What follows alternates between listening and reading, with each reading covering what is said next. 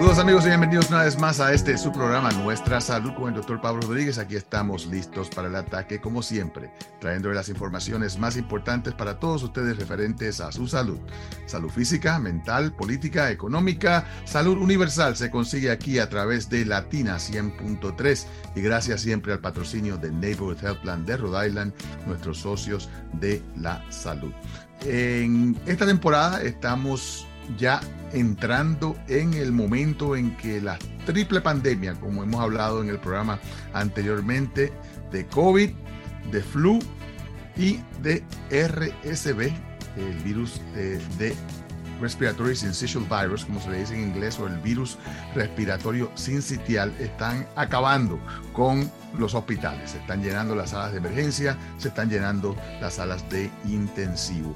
Y uno de los problemas que hemos encontrado y que las personas pues siempre me han preguntado es si eh, tenemos alguna manera de darnos cuenta de si tenemos flu, de si tenemos eh, eh, el virus respiratorio sincitial o si tenemos COVID, ah, porque los síntomas son tan similares. Por eso es que antes de traer a mi invitada del día de hoy, pues quería revisar los síntomas del virus sincitial respiratorio, el flu y el COVID-19 y compararlos. Pues primeramente, fiebre. El flu y el COVID típicamente tienen fiebre, el virus respiratorio sincitial no lo tiene. Como saben, este virus uh, sincitial también impacta principalmente a los infantes. Tos hay en todos ellos. Uh, ojos enrojecidos, típicamente el COVID-19 sí lo tiene, los otros no. Estornudos, todos pueden tenerlo uh, de, de alguna manera. Dolor del cuerpo, Solamente el flu y el COVID tienen dolor de cuerpo. En términos de dolor de garganta, el COVID típicamente siempre viene con ese dolor de garganta bien fuerte. El flu y el virus respiratorio sincitial puede que lo tengan, pero no, ah, no, tan, no tan seguido como con el COVID. Dolor de cabeza. El flu y el COVID también tienen ambos dolor de cabeza. El virus respiratorio sincitial, pues típicamente no, no lo tiene, aunque lo puede tener. Fatiga, sentirse cansado, que no, que no tienen energía para nada. Ah, esto es muy típico del flu y del COVID-19. Entonces cuando hablamos de la ah, congestión nasal, esto es bien importante porque en este caso vemos que la congestión nasal es mucho mayor en el virus respiratorio sincitial, esa esa mucosidad que nos sale de la nariz también es muy común en el flu y es menos común en el COVID-19. Puede ocurrir, pero no es algo que ocurre de una manera ah, constante con estas personas que están ah, infectadas. Así que es bien importante mantener esto en cuenta, aun cuando tenemos que estar bien, bien preocupados cuando estamos hablando de personas que están a mayor riesgo. ¿A qué me refiero? A que no se metan a médicos. en verdad, si usted tiene duda acerca de eh, lo que está pasando con su bebé o con una persona mayor de edad, que son los dos extremos de riesgo que tenemos ahora mismo eh, en este país, pues es importante el consultar con su médico antes de hacer alguna decisión de llevar o no una persona al hospital. Ah, ¿Por qué? Porque podemos llevarlas al hospital. Eh, podemos llevarla al hospital antes de tiempo ah, y exponerlos a otros virus. Porque acuérdense que las salas de emergencia, la sala de espera de la sala de emergencia es el lugar más peligroso para todas las personas. Hay que mantenerlo en cuenta porque está lleno de personas que están enfermas con tres, con las tres, ah, con los tres virus. El virus respiratorio sincitial, el flu y el COVID-19. Y están ahí porque están enfermos, están ahí porque tienen síntomas severos. Y entonces el llevar a un niño, el llevar a una persona envejeciente, el llevar a una persona que tenga condiciones de debilidad inmunológica, diabéticos, personas que tienen SIDA, todas esas personas pues van a tener mucha más preponderancia para, para contagiarse en la sala de emergencia.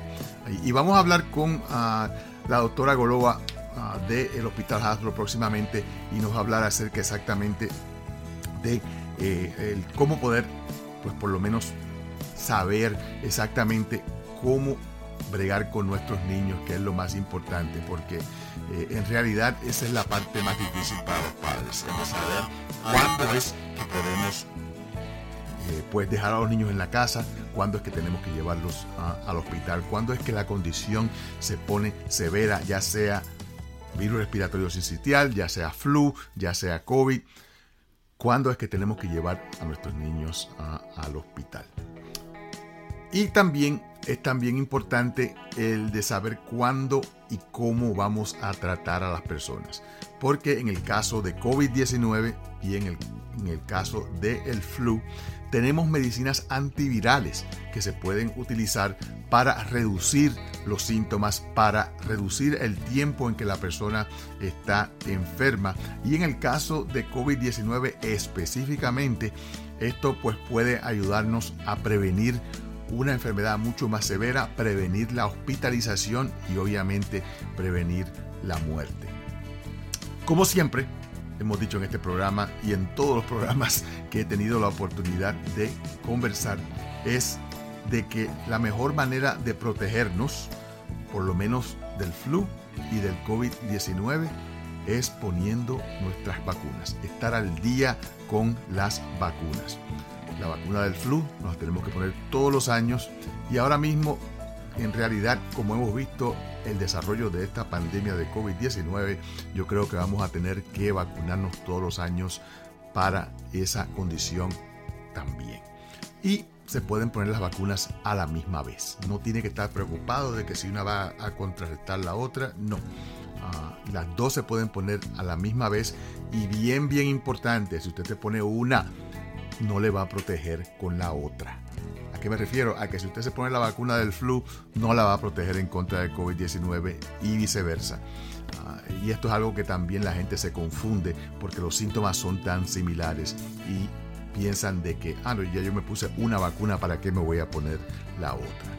Y también es importante entender que el COVID-19 tiene nuevas variantes este año que no responden de la misma manera a la vacuna inicial, lo que significa de que especialmente, yo, digo todo el mundo, mayor de seis meses de edad, pero yo digo que las personas que tienen condiciones severas de diabetes, de problemas inmunológicos, deben de ponerse las nuevas dosis de refuerzo que incluyen protección en contra del el Omicron. Pero vamos entonces eh, a pasar con la doctora ah, Golova quien nos va a hablar acerca de estos casos en los niños. Para eso tenemos con nosotros a Natalia Golova, quien es pediatra general en el Hasbro Children's Hospital, que es uno de los, el, epicentro, como decimos, de esta pandemia en este momento, porque se está llenando el hospital, se está llenando la sala de intensivo. Así que vamos a conversar con ella, ya que yo sé que muchos padres están preocupados porque los niños le dan catarros le dan estos síntomas y entonces la gente se asusta. Pero para eso tenemos a Natalia con nosotros. Natalia, bienvenida al programa. Muchísimas gracias por tenerme en el programa, Pablo. Encantada Un placer. de estar aquí. Gracias, gracias. Ah, Natalia, me imagino, eh, vamos a hablar primeramente de la situación en el hospital. Me imagino que la situación está bien difícil para los médicos y para todo el personal médico con tantas infecciones que están ocurriendo en este momento. Sí, la situación eh, verdaderamente en este momento, por suerte, está empezando a declinar. Estamos empezando a ver un poquito menos casos eh, en la emergencia. Hace un par de semanas o tres semanas era una locura. O sea, uno llegaba al hospital a la mañana y la sala de espera ya había 60 personas esperando y te ibas al final del día y era lo mismo. Las personas, los niños esperaban 6, 8 horas para ser atendidos y hasta casi un 40% de la gente se iba sin ser visto. Así que era una situación sumamente preocupante y lamentablemente los medios de comunicación también eh, alarmaron mucho a los padres. Entonces cualquier padre de un bebito que empezaba a tener un poco de congestión se asustaban y venían a la emergencia, cuando en realidad eh, el virus de, de sincicial respiratorio ha existido siempre y la mayoría de los niños no se enferman mal, o sea, se, tienen un resfrío, o sea, sobre todo cuando son un poco más grandes. Son los bebés muy pequeñitos que a veces sí se, enferman bastante con el virus de RSV, como, como tú dijiste. Y, es, porque no han sido expuestos a él, o sea, todo, todos los niños eventualmente son expuestos a, este virus y es la manera en la cual uh, estamos ahora pues recibiendo el virus, lo que está causando el problema con los infantes. Exacto. Lo que, lo que se cree, que suponemos, eh, eh, lo que se supone es que los años de pandemia eh, también hubo muy poco virus circulante porque, por el aislamiento social. Entonces también todos los niños que quizás se hubieran agarrado eh, el virus de RSV, o sea, el virus sincicial respiratorio, en las temporadas anteriores, quizás un niño de un año y medio, dos años y medio, en ese momento no se lo agarraron porque no estaban en contacto con otros niños, entonces ahora de golpe se lo agarraron todos al mismo tiempo. Entonces los niñitos también quizás de 3, 4 años lo agarraron ahora y contagiaron a los bebés, a sus hermanitos más pequeños. Entonces el, el, virus realmente produce más problemas en los niños, en los bebés recién nacidos, en, el primer año y medio, te diría. Después es un resfrío común, pero ha existido siempre, no es un virus nuevo. Porque al principio cuando empezó todo esto en los medios de comunicación, la gente pensó que esto era de nuevo otra, otra pandemia, otro virus nuevo, pero es un virus que ha existido siempre. Y entonces, eh, como, tú, como tú dijiste, los padres pues se preocupan cuando el niño tiene eh, dificultad respiratoria o tiene tos o, o secreciones nasales. ¿Cómo, ¿Cuál es la diferencia entre eh, la, el flu, el COVID y la, el virus respiratorio uh, sincitial? Bueno, la verdad es que los tres virus tienen muchas similitudes, ¿no? O sea, todos son virus respiratorios, todos producen congestión nasal, tos, fiebre. Eh, la, influenza o la gripe, digamos, produce quizás un poco más de dolores musculares.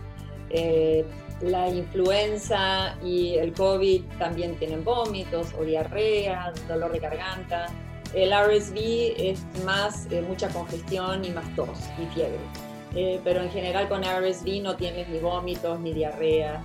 Eh, y, tampoco sabemos si hay mucha mialgia, o sea, dolores corporales, porque en general son niños más pequeñitos la mayoría de los niños más afectados son los que todavía no hablan. Este, eh, así que en realidad hay mucha, muchas similitudes, más similitudes que diferencias. Sí, y ese es precisamente el problema, de que los padres no tienen la capacidad de decidir, caramba, esto es COVID, esto es flu o esto es eh, eh, el, virus sensitivo respiratorio. Y entonces se preocupan uh, y por eso es que terminan entonces en la sala de eh, emergencia. Uh, ¿Cómo entonces tú le podrías aconsejar a los padres cómo determinar si, si la situación amerita, uh, ya sean pruebas para determinar si es flu, si es COVID, si es eh, RSV, um, y, y, cuándo es el momento entonces en que deben de llevar los niños al hospital.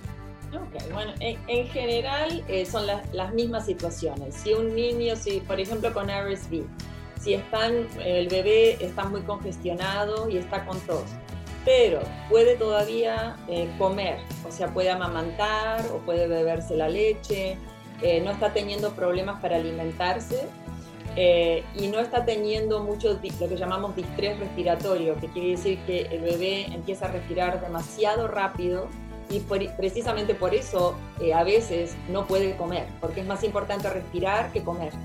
Entonces, eso es uno de los primeros signos que le indican a un padre de que la situación se está poniendo más complicada. Si el bebé empieza a no querer comer, no poder comer, porque está respirando tan rápido que entonces no puede comer.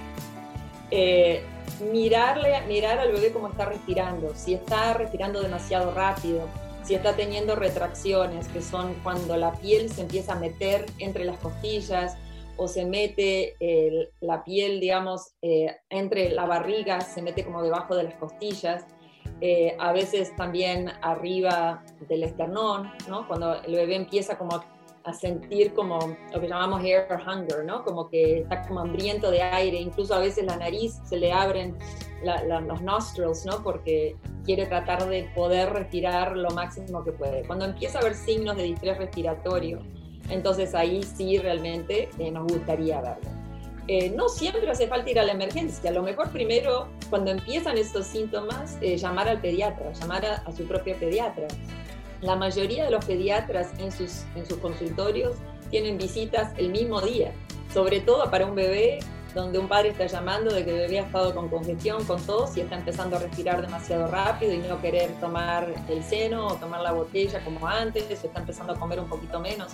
Cualquier pediatra va a ver a ese bebé inmediatamente y si no lo pueden acomodar en su propio consultorio, entonces ahí sí van a referir al bebé a la emergencia o a uno de los centros de urgencia que hay en Lifespan. Eh, pero primero, lo mejor siempre llamen a su propio pediatra porque hay muchos consejos que se pueden dar por teléfono, podemos hacer como una evaluación telefónica de si realmente es necesario traer al niño al consultorio. Y muchas veces no es, no es necesario. Si solamente hay congestión y hay tos, se puede succionar al bebé muy seguido para sacarle los mocos, se pueden hacer como baños de vapor, prendiendo la ducha en el baño y llenando el, baño de vapor y sentándose con el bebé para que respire toda esa humedad y se le aflojen todos los mocos y se le abran los pulmones. Este, y quizás dar de mamar o dar las botellas un poquito más seguido, menos cantidad, pero más seguido, cosa de que se sigue hidratando al bebé. Eh, así que no siempre es necesario traerlo al bebé para, para que el doctor lo examine. En Puerto Rico tratamos todo con Vicks Vaporub. Ah, ah, eh, ¿Le podemos poner Vicks Vaporub al bebé para que pueda respirar mejor? Vicks Vaporub al bebé eh, probablemente no. Los bebés muy pequeñitos en general no, no, recomendamos eso porque a veces tienen un poco de alcohol y a veces un poco demasiado fuerte. Se puede poner un poquito de Vicks quizás en un humidificador de aire en el ambiente o quizás para niños más grandes, pero para un bebé en los primeros seis meses de vida o primer año en general no, no recomendamos mucho el VIX en el, en chest, ¿no? Eh, eh, eso tiene que ser lo que me pasó a mí entonces. Lo, que, en general sí recomendamos es gotas de solución salina. O sea, eh, solución salina que se ponen algunas gotitas en la nariz, de un lado de la nariz y después se succiona y después se, se ponen las mismas gotitas en el otro lado de la nariz.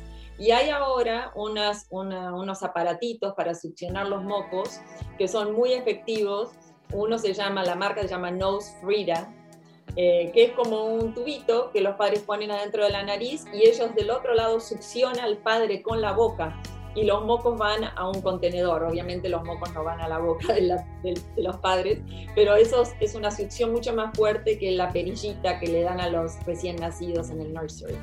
Y eso funciona muy bien, succionar más seguido, destapar la nariz y eso permite que el bebé pueda respirar mejor y pueda comer. Entonces, una vez eh, tienes que ir al pediatra o a la sala de emergencia, ¿qué es lo que hacen entonces en, la sala de emergencia o en la oficina del médico para poder determinar si es COVID, si es flu, si es eh, el, virus sensitivo respiratorio o, hay que hacer esas pruebas? Eso depende de, de la presentación del niño, de la edad, eh, o sea, depende de varias condiciones. A veces no es siempre necesario saber qué virus es el que está produciendo los síntomas si uno no va a hacer absolutamente nada con esa información.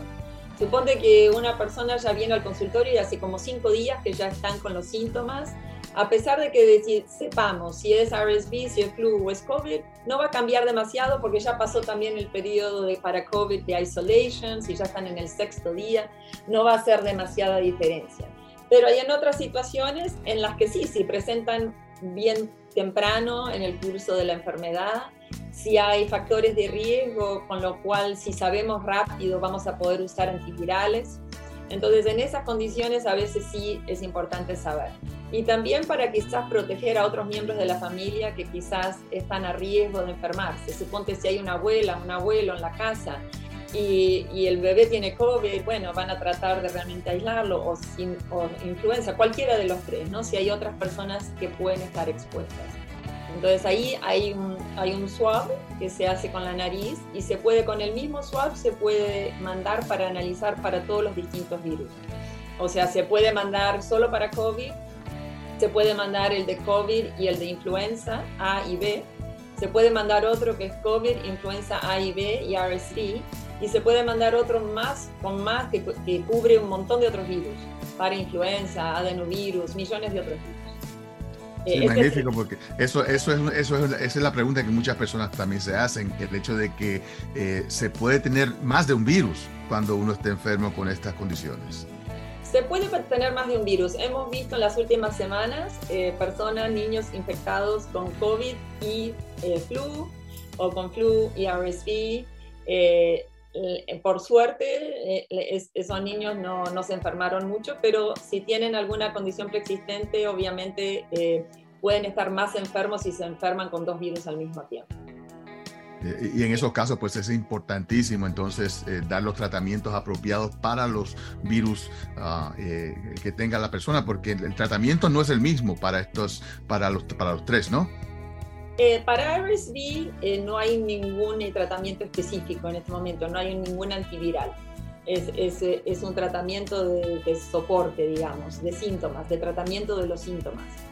para el flu hay un antiviral, para COVID hay un antiviral, pero para serte sincera, en pediatría los usamos muy poco, porque a veces los efectos adversos son peores que la enfermedad, dan muchas náuseas y vómitos, y en los niños eh, eso siempre es una preocupación, porque queremos que puedan seguir alimentándose y que no se deshidraten con los vómitos. Así que a veces hay que tratar de ver si realmente vale la pena el tratamiento o si el tratamiento va a ser peor que la enfermedad. Así que no realmente no los usamos demasiado, solamente en niños con condiciones preexistentes, si tienes una condición cardíaca, si tienes otra condición preexistente crónica, tipo diabetes o, enfermedad quística del pulmón, o sea, si ahí tienes otros factores de riesgo o asma severa, entonces ahí en esos casos sí se consideran más los antivirales. Y ese es un punto tan importante porque yo me imagino conociendo a, mi comunidad, que cuando llega una madre eh, latina con un bebé enfermo, eh, eh, que le digan a, esa, a esa madre, no le vamos a dar tratamiento. Es, es como si fuera ah, que le dieron un batazo por la cabeza. ¿Cómo es posible de que yo traiga a este niño al hospital y de que no le den tratamiento? Eso, eso también me trae a otro punto que quiero realmente recalcar mucho, que los antibióticos no sirven para ninguno de estos virus. Entonces hay siempre mucha confusión. Los antibióticos sirven solamente para enfermedades con bacterias. Entonces, si tienen neumonía bacteriana, si tiene una otitis con bacterias, si tiene infección en la garganta con bacterias, se usan antibióticos. Pero para estas enfermedades, tanto COVID como el flu y RSV, no se usan antibióticos.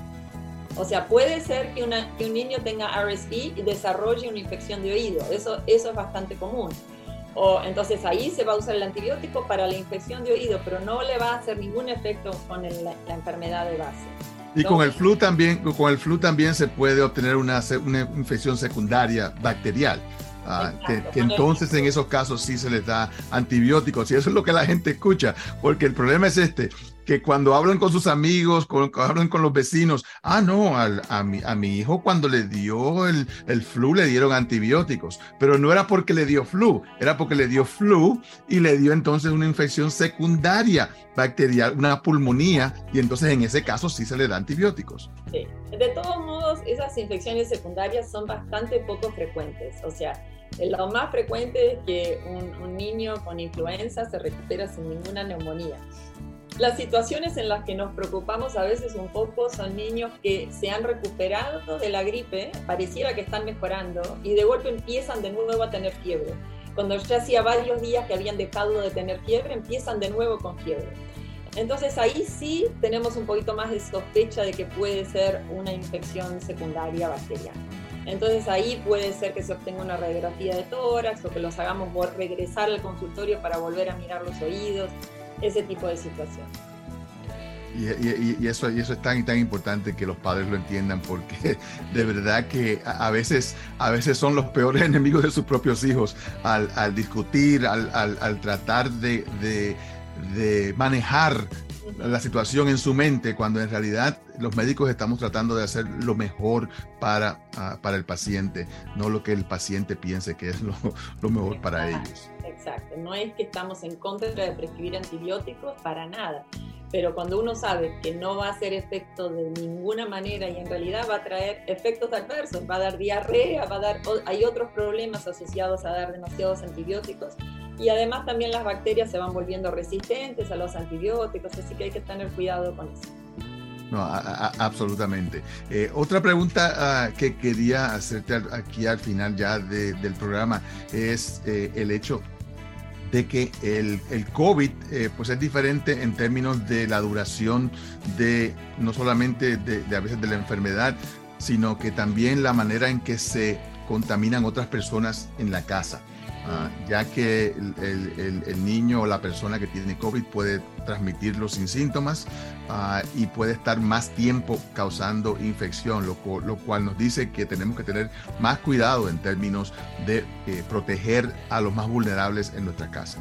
Exactamente, eso, el virus, tanto el virus de COVID como influenza, en general tienen un periodo de incubación, digamos, desde que uno está estado expuesto hasta que desarrolla síntomas entre 2 a 5 días, pero con COVID es posible que sea hasta 14 días. O sea que esa es la diferencia. Con COVID puede ser que una persona esté expuesta y desarrolle síntomas en el día 12, 14. En cambio, con la influenza eso es mucho más raro. Con la influenza en general ya se desarrollan síntomas probablemente al quinto día como máximo. Así que en ese sentido sí son un poquito diferentes.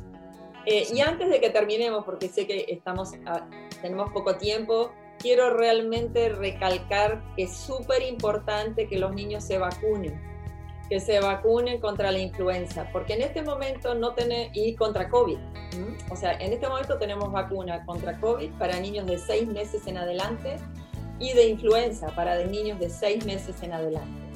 La vacuna de RSV todavía no ha salido, pero es muy probable que para el otoño que viene ya haya hay ya dos o tres vacunas de RSV que están por salir. Así que puede ser que haya vacuna de RSV el año próximo, pero este año, por lo menos esas otras dos, esos otros dos virus tenemos vacuna y esa es la mejor manera de prevenir estas enfermedades. Definitivamente, las vacunas son seguras, el riesgo de muerte, el riesgo de discapacidad por las condiciones que las vacunas previenen eh, son mucho mayores que cualquier tipo de reacción que pueda tener la persona con una vacuna. Exacto. Lo que estamos viendo es que al principio, cuando comenzamos con la vacuna de COVID, había mucha resistencia y mucho miedo de parte de los padres, es entendible porque era una vacuna muy nueva, con una tecnología nueva. Ahora hay muchísima más información, se han dado billones de dosis a través de todo el globo terráqueo, entonces eh, los padres están como más tranquilos. Sin embargo, los padres de bebés chiquitos como todavía eh, piensan de que los niños pequeños tienen muy pocos síntomas eh, con virus y que en general no tienen complicaciones, todavía se resisten bastante a la vacunación. Pero de nuevo, quiero recalcar, como bien dijiste, que las vacunas son muy seguras, eh, no hay riesgo de que le van a afectar ni el ADN, ni la fertilidad, ni el desarrollo del cerebro, ni ninguna de las otras cosas, porque no hay datos sobre eso. O sea, si en 30 años se descubre algo, ahí se verá, pero por ahora lo que sabemos es que las vacunas son muy seguras y muy efectivas. Definitivamente. Bueno, pues eh, eh, gracias por estar con nosotros en el día de hoy y compartir esta información ah, tan importante, Natalia, que, que sé que va a ser de mucha ah, valor para nuestra radio audiencia. Muchas gracias. Muchísimas gracias a vos y muchas gracias por invitarme a tu programa. Y gracias a todos ustedes por estar con nosotros en el día de hoy. Gracias a Neighborhood Helpline de Rhode Island por su patrocinio y recuerden que pueden escuchar este programa en nuestro sitio web nuestrasalud.com donde pueden bajar el podcast del programa para compartirlo con todos sus amigos. Y ya en enero vamos a tener una enciclopedia médica en nuestrasalud.com para todos ustedes vamos a tener una lista de todos los médicos que hablan español aquí en el estado de Rhode Island para que las personas no tengan que estar preguntando y buscando dónde encontrarlos. Información acerca de estudios clínicos, la última información acerca de la medicina, todo se va a poder conseguir en nuestra salud.com, el sitio web de este, su programa a través de Latina 100.3. Gracias por estar con nosotros en el día de hoy. Se despide de ustedes, servidor de siempre, el doctor Pablo Rodríguez. Neighborhood Health Plan de Rhode Island quiere que se mantenga saludable durante la temporada de gripe y resfriados. Habla Paula Ceballo, gerente de cuidado médico, para recordarle que se proteja de la gripe con la vacuna antigripal. Además, debe tener al día su vacuna contra el COVID. Si tiene alguna pregunta, hable con su doctor de cabecera. Con Neighborhood puede obtener un seguro de salud asequible y de alta calidad para usted y su familia. Para aprender cómo afiliarse, llame al 1-800-459-6019. En Neighborhood, estamos aquí para usted.